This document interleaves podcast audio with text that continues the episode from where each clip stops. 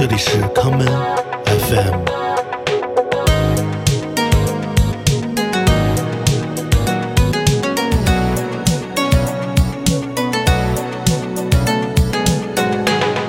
大家好，欢迎收听今天的康门 FM。今天节目的开始，让我们一同搭上这一艘 P Funk 号航空母舰，它即将起飞，与1975年重新连接。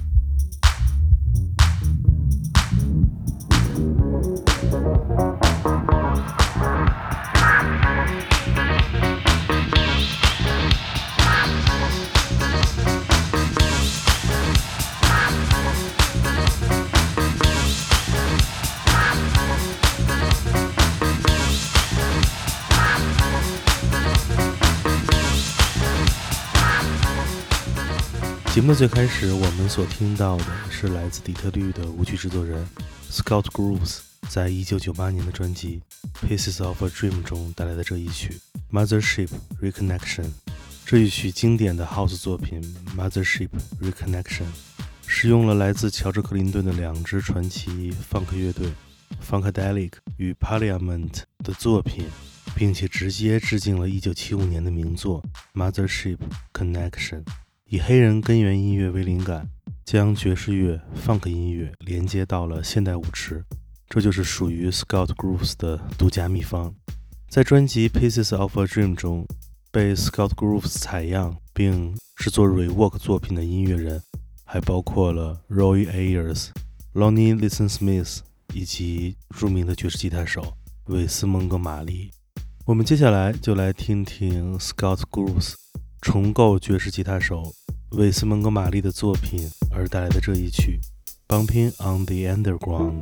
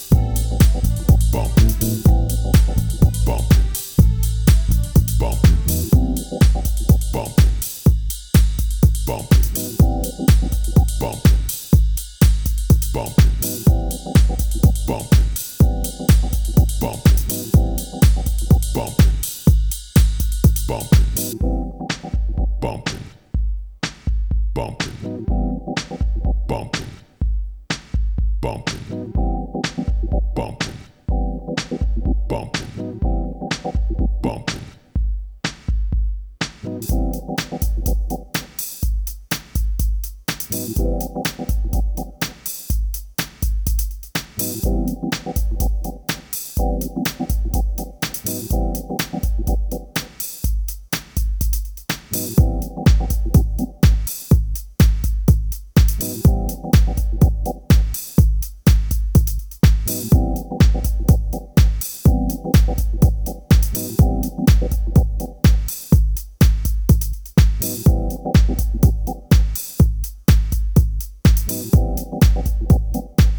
Scott Groves 出生在一个音乐之家，他的父亲是一位爵士乐手，而 Scott Groves 自幼的梦想便是成为一位爵士音乐人。